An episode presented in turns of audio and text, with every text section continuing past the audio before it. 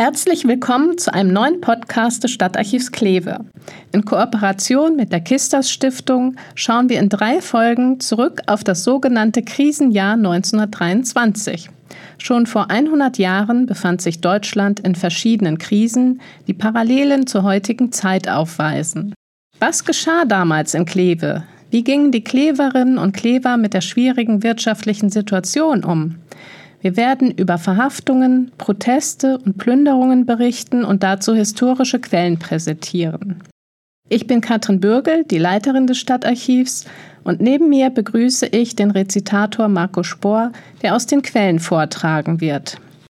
Am Ende unserer zweiten Folge ist dem damaligen Bürgermeister Dr. Heinrich Wulff noch ein weiteres wichtiges Ereignis eingefallen, über das er uns heute berichten möchte.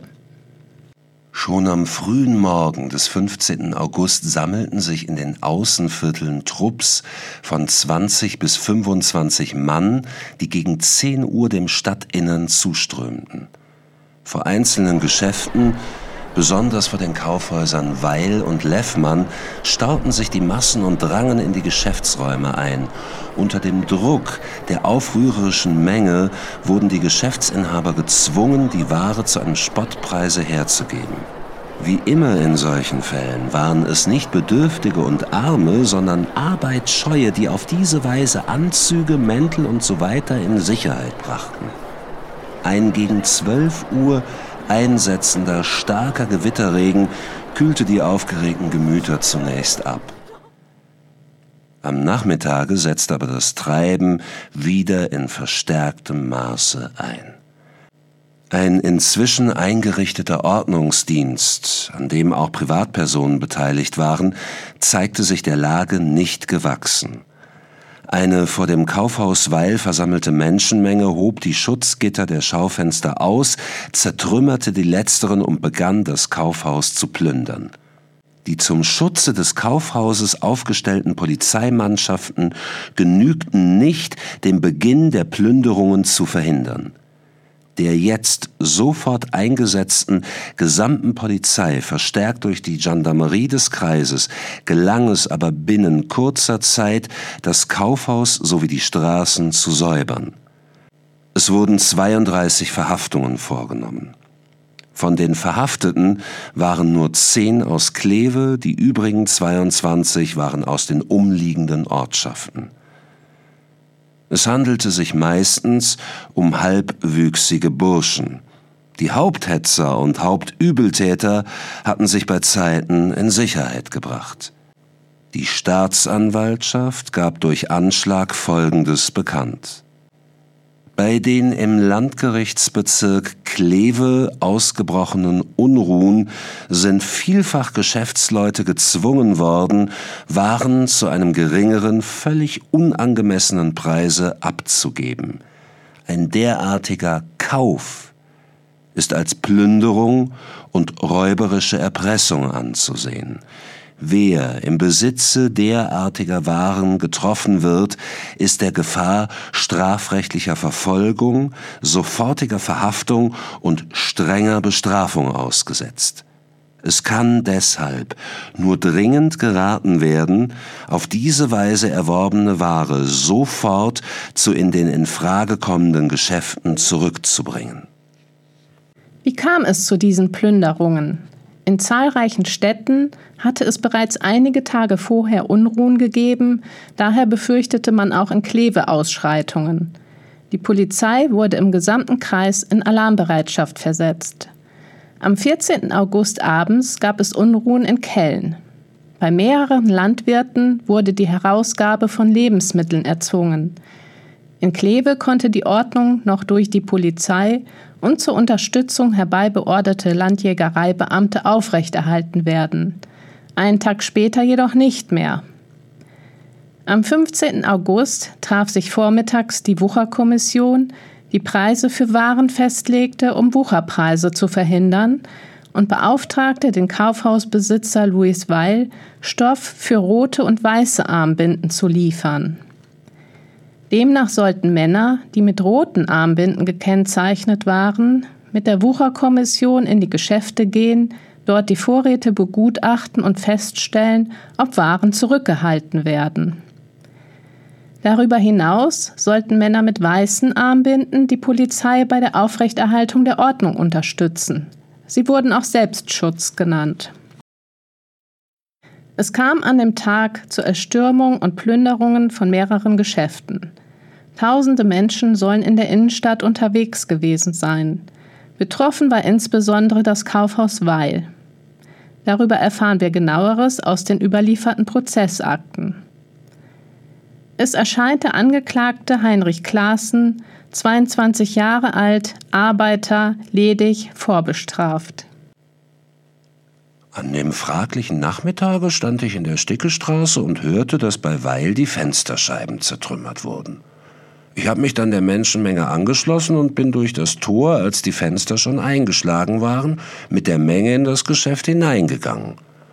Als die Polizei kam, bin ich wieder von drei Schutzleuten herausgelassen worden.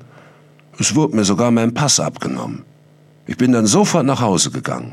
Ich bestreite, mit Steinen nach der Polizei geworfen zu haben.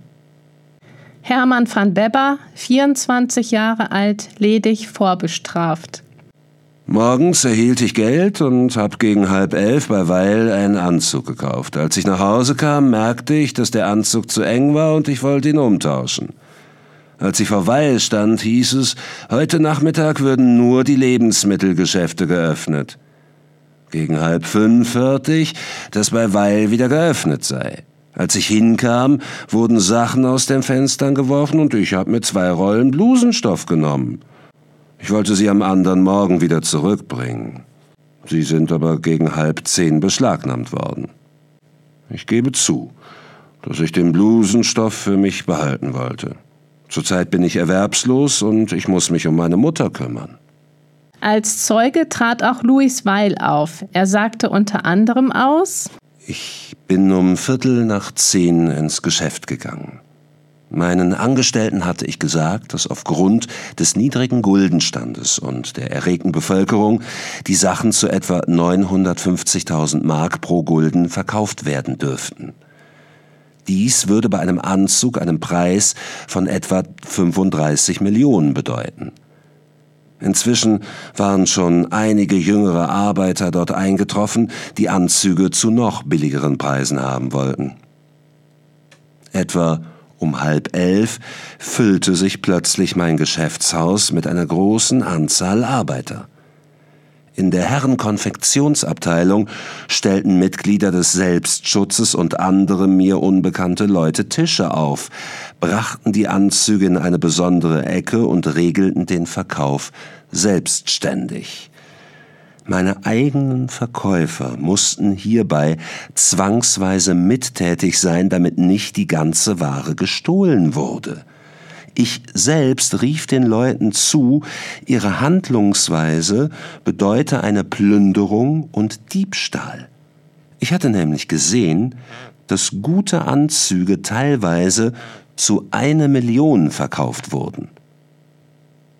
Keiner kümmerte sich jedoch um meine Äußerung insbesondere auch nicht die Selbstschutzleute, auch habe ich nicht gesehen, dass die Polizisten eingeschritten sind. Der mir erwachsene Warenschaden allein beträgt ungefähr 77 Milliarden. Einige Leute haben die Sachen nach diesem Vorfalle freiwillig zu mir zurückgebracht und ihr Geld wiedererhalten. Meine Aussage gilt für sämtliche in Betracht kommenden Landfriedensfälle. Die einzelnen Leute, die bei mir gekauft haben, kenne ich nicht und ich würde sie auch nicht wiedererkennen. Im Bericht über das Ermittlungsergebnis wird festgestellt, dass sich eine gewalttätige Menschenmenge Zugang zum Kaufhaus Wall verschafft hatte. Sie zertrümmerten die Fensterscheiben und gelangten so in das Geschäft.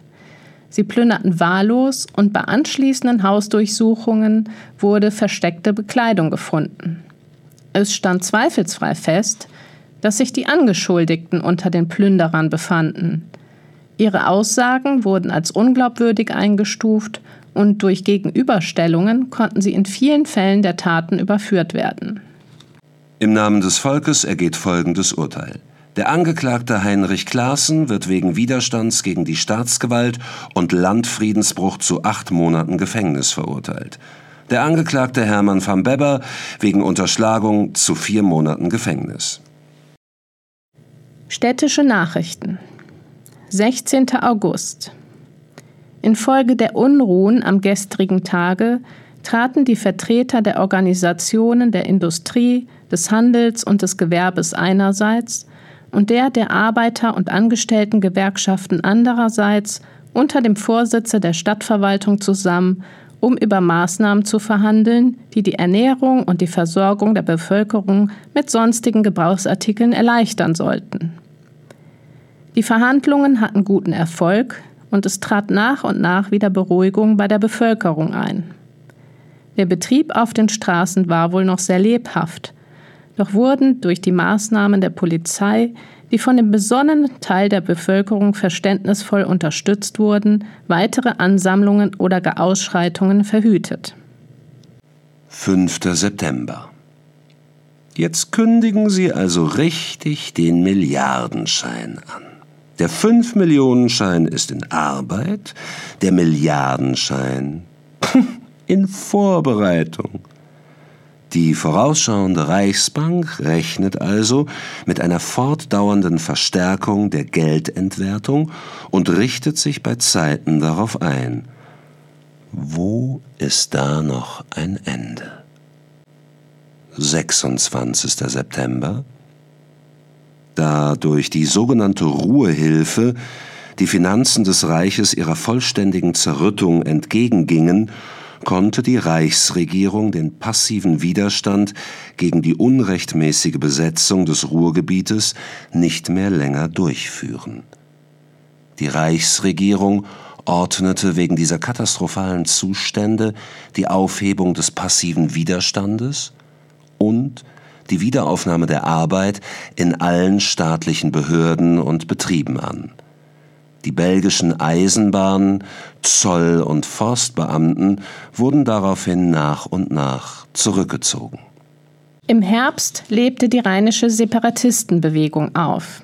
Die wirtschaftliche und soziale Not verstärkte den Wunsch nach einem eigenen Staat. Daher riefen militante Separatisten am 21. Oktober in Aachen die Rheinische Republik aus.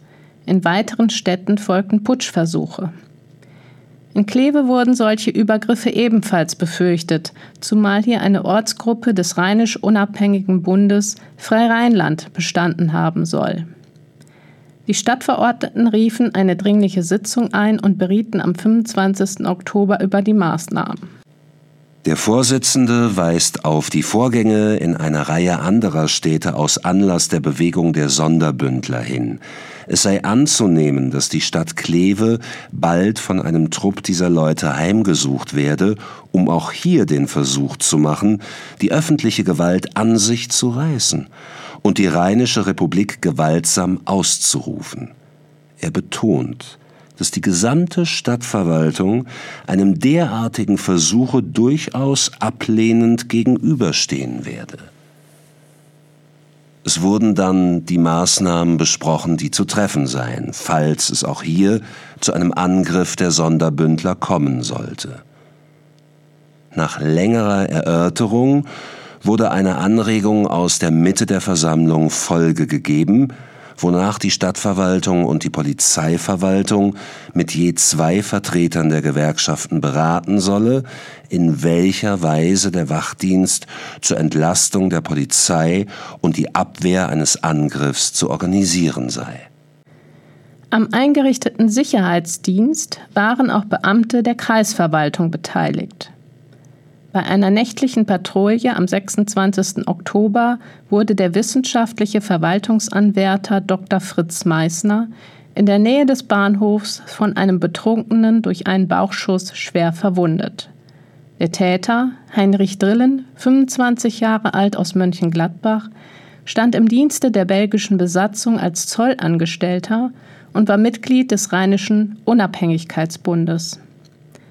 Der Kreisamtsgehilfe Erich Jans sagte zum Geschehen Folgendes aus. Als ich heute Abend gegen 10 Uhr in Gemeinschaft mit Dr. Meissner, Kassenredant Engelen, Stadtsekretär Müllejans und Kreissekretär Vierboom einen Spaziergang zum Bahnhof unternahm und hierbei durch die Königstraße komme, fiel uns eine Mannsperson in angetrunkenem Zustande auf. Als die Person dann etwa zehn Schritte vor uns herging, bemerkten wir auf einmal, dass sie einen Schuss abgab. So viel ich gesehen habe, hat die fragliche Person den Schuss nach dem Boden zu abgegeben. Gleich nach dem Fallen des Schusses eilten mehrere belgische Bahnbeamte hinzu und stellten an uns die Frage, wer da einen Schuss abgegeben habe. Wir bezeichneten hieraufhin die vor uns hergehende Person als den Täter. Dr. Meissner ist dann zuerst auf die Person zugetreten und hat dieser vorgehalten, dass sie geschossen habe, was von ihr bestritten wurde. Sie sagte, Sie können mich revidieren, ich führe keine Schusswaffe bei mir. Gleich nachdem trat die Person einige Schritte vor, drehte sich dann herum und gab zwei Schuss auf Dr. Meissner ab, der hiernach schwer verletzt zu Boden gefallen ist. Die Person, die den Dr. Meissner verletzt hat, hat sich danach in Richtung Bahnhof entfernt. Heinrich Drillen wurde verhaftet und am 7.11. vom belgischen Gericht aus der Haft entlassen. Am 17. November hat die Staatsanwaltschaft Kleve Haftbefehl erlassen. Drillen war jedoch untergetaucht und konnte erst zwei Jahre später vom Gericht zu zwei Jahren Zuchthaus verurteilt werden. Fritz Meissner starb am 8. Dezember 1923 an den Folgen der Verletzung. Nach ihm wurde die Meißnerstraße, früher Königsstraße, benannt. Mit der Währungsreform im November 1923, als die Rentenmark als neues Zahlungsmittel eingeführt und mit dem Kurs eine Billion Mark zu einer Rentenmark festgelegt wurde, endete die Inflation und die wirtschaftliche Lage normalisierte sich. Der Haushalt Klewes für das Rechnungsjahr 1923 konnte sogar mit einem Überschuss von knapp 60.000 Rentenmark abgeschlossen werden. Der Bürgermeister und die Beigeordneten sowie die Zoll- und Forstbeamten durften nach und nach wieder zurückkehren. Ach, Herr Dr. Wulff, Ende September 1924 durften Sie Ihren Dienst als Bürgermeister von Kleve wieder aufnehmen – Sie haben das Ende der belgischen Besatzung Klewes in der Festsitzung der Stadtverordneten am 1. Februar 1926 feiern können. Meine Damen und Herren, wir haben uns hier zu außerordentlicher Stunde versammelt, nicht um, wie gewohnt, Rat zu pflegen, sondern um unserer freudigen Erregung und unserem vaterländischen Hochgefühle auch nach außen hin beredten Ausdruck zu geben. Winkt uns doch nach so langen Jahren der Bedrängnis endlich die Freiheit. Nach dem unglücklichen Kriege mit seinem unsäglichen Leiden und Opfern kam die Zeit der Besatzung mit ihren Bedrückungen und Verfolgungen und in dieser die besonders schwere Zeit des Ruhrkampfes gerade vor drei Jahren, in diesen Tagen, halte dieser altehrwürdige Saal wieder von den flammenden Protestkundgebungen der Stadtverordneten, die unter dem Beifall der gesamten Bürgerschaft ihre Entrüstung offen bezeugten über das brutale Unterdrückungssystem der fremden Besatzung. Einmütig stellten sich das Stadtverordnetenkollegium hinter die Vertreter der städtischen Verwaltung, die eine nach dem anderen verhaftet wurden, um im Kerker dafür zu büßen, dass sie ihrem Volke, ihrem Vaterlande die Treue hielten. Jetzt ist es endlich Tatsache geworden. Wir sind frei. Wir dürfen wieder ohne Zwang und ohne Bevormundung und ohne Überwachung uns als Deutsche fühlen als Deutsche reden und handeln. Und wenn auch unser Gefühl der Freude nicht ganz ungetrübt ist, weil nur wir Einwohner der sogenannten ersten Besatzungszone der Fesseln ledig sind und zu unserem Leidwesen noch so viele deutsche Volksgenossen an Rhein und Mosel in der Knechtschaft verharren müssen, so wollen und dürfen wir doch hoffen, dass der wahre Geist der Versöhnung der Völker sich mehr und mehr durchsetzen und auch unseren Brüdern und Schwestern in der zweiten und dritten Besatzungszone in Bälde die ersehnte Freiheit bringen wird. Die Parallelen zur Gegenwart sind wohl nicht zu verkennen. Entwicklungen in der Geschichte kehren doch immer wieder. Aber heute können wir aus den Erfahrungen heraus und aufgrund der politischen und wirtschaftlichen Entwicklungen besser mit Krisen umgehen. Das war unser Podcast zum Krisenjahr 1923. Wer sich weiter mit dem Thema auseinandersetzen möchte, dem empfehle ich den Rheinischen Archivblog 1923 Alltag in der Krise. Hier stellen die beteiligten Archive allen Interessierten, insbesondere Schülerinnen und Schülern, Dokumente vor, die taggenau vor 100 Jahren erschienen oder entstanden sind. Das Stadtarchiv Kleve beteiligt sich unter anderem mit Zeitungsartikeln und Sitzungsprotokollen der Stadtverordnetenversammlungen. Schauen Sie mal rein. Den Link finden Sie auf der Homepage des Stadtarchivs www.stadtarchiv-kleve.de.